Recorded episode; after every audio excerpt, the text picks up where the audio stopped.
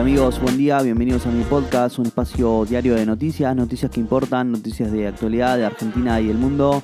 Hoy es martes 14 de junio de 2022 y así arrancamos con buenas noticias y con buena onda, que es lo más importante. Cuatro o cinco noticias para arrancar el día bien informado, ¿eh?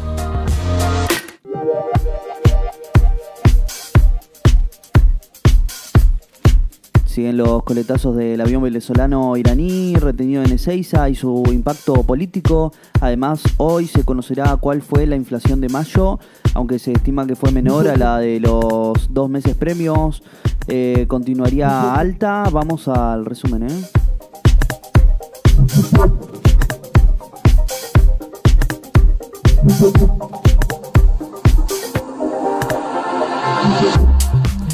Caso del avión retenido en Ezeiza se convierte en un nuevo dolor de cabeza para el gobierno. En las últimas 24 horas, el avión de bandera venezolana que llegó a con cinco iraníes, a quienes se investiga por posibles vínculos terroristas, encendió todas las alarmas en la Casa Rosada y potenció a la oposición para exigir explicaciones oficiales en el Congreso. El Ejecutivo está en alerta e intenta aplacar los efectos del caso. Alberto Fernández monitorea desde Olivos, mientras que ya están abocados al seguimiento de la causa funcionarios del Ministerio de Seguridad de Interior, la Cancillería y la Agencia Federal de Inteligencia, la AFI. ¿eh? El INDEC informará esta tarde la inflación de mayo. Según proyecciones privadas, rotará el 5.4%, una cifra menor a las de marzo 6.7% y la de abril 6%. Economistas privados pronostican que las subas serán generalizadas en los principales rubros con un fuerte impacto en indumentaria y calzado, pero también en alimentos, salud, esparcimiento y educación. ¿eh? Golpeado por la inflación, el consumo masivo cayó casi 7% en mayo, con una contracción del 6.7% interanual, acumula cuatro meses en negativo. De todas formas, desaceleró su retroceso respecto de, abril. ¿eh? Gran Bretaña presentó una medida que cambiaría las normas del Brexit y que desafía a la Unión Europea. El gobierno británico propuso el lunes un nuevo proyecto de ley que cambiaría unilateralmente las normas comerciales para Irlanda del Norte después del Brexit. A pesar de la oposición de algunos legisladores de Gran Bretaña y funcionarios de la Unión Europea que señalaron que la medida viola el derecho internacional, la Comisión Europea dijo que podría emprender acciones legales contra Gran Bretaña. ¿eh?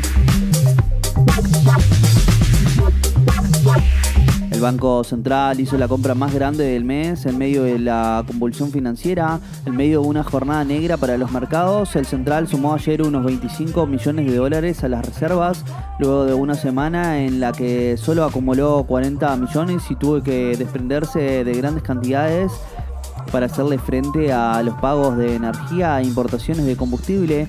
La compra de la entidad que conduce Miguel Pese se da en un contexto de mercados en rojo. El temor de un fuerte salto inflacionario en el mundo provoca incertidumbre y convulsiona a los inversores que desarman sus posiciones y se refugian en los dólares financieros. ¿eh? Causa del gasoducto Néstor Kirchner, un exfuncionario a cargo de la unidad ejecutora negó presiones en la licitación. Se trata de Antonio Pronsato, que había renunciado una semana antes que lo hiciera el ex ministro de Desarrollo Productivo Matías Culfas. Pronsato explicó que su renuncia se debió exclusivamente a las demoras en las tomas de decisiones requeridas para avanzar con la obra, que comenzó a advertir desde mediados de abril de este año y por la notoria falta de coordinación entre los organismos intervinientes. ¿eh? Habrá protesta de piqueteros desde pasado mañana durante un plenario de unidad piquetera de 1.200 delegados de todo el país. El espacio aprobó un nuevo plan de lucha en reclamo del trabajo genuino y la reapertura de los planes Potenciar Trabajo. Arrancará el jueves y se prolongará el 25 y 26 de junio con una vigilia que recordará a los 20 años de la masacre del puente Pueyrredón en la que asesinados Maximiliano Roschetti y Darío Santillán. ¿eh? Sebastián Villa irá a juicio por violencia de género contra su expareja. Será juzgado en septiembre por lesiones y amenazas contra su expareja Daniela Cortés, que lo denunció por las agresiones que sufrió en abril de 2020. Se trata de la primera denuncia contra el deportista colombiano, quien en mayo de este año también fue acusado de abuso sexual por otra mujer.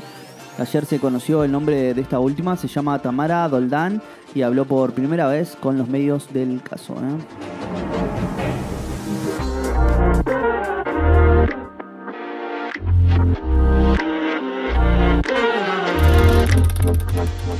Y bueno amigos, si llegaste hasta acá te lo agradezco mucho. No olvides suscribirte, darle el follow y compartir. Te espero mañana con más noticias.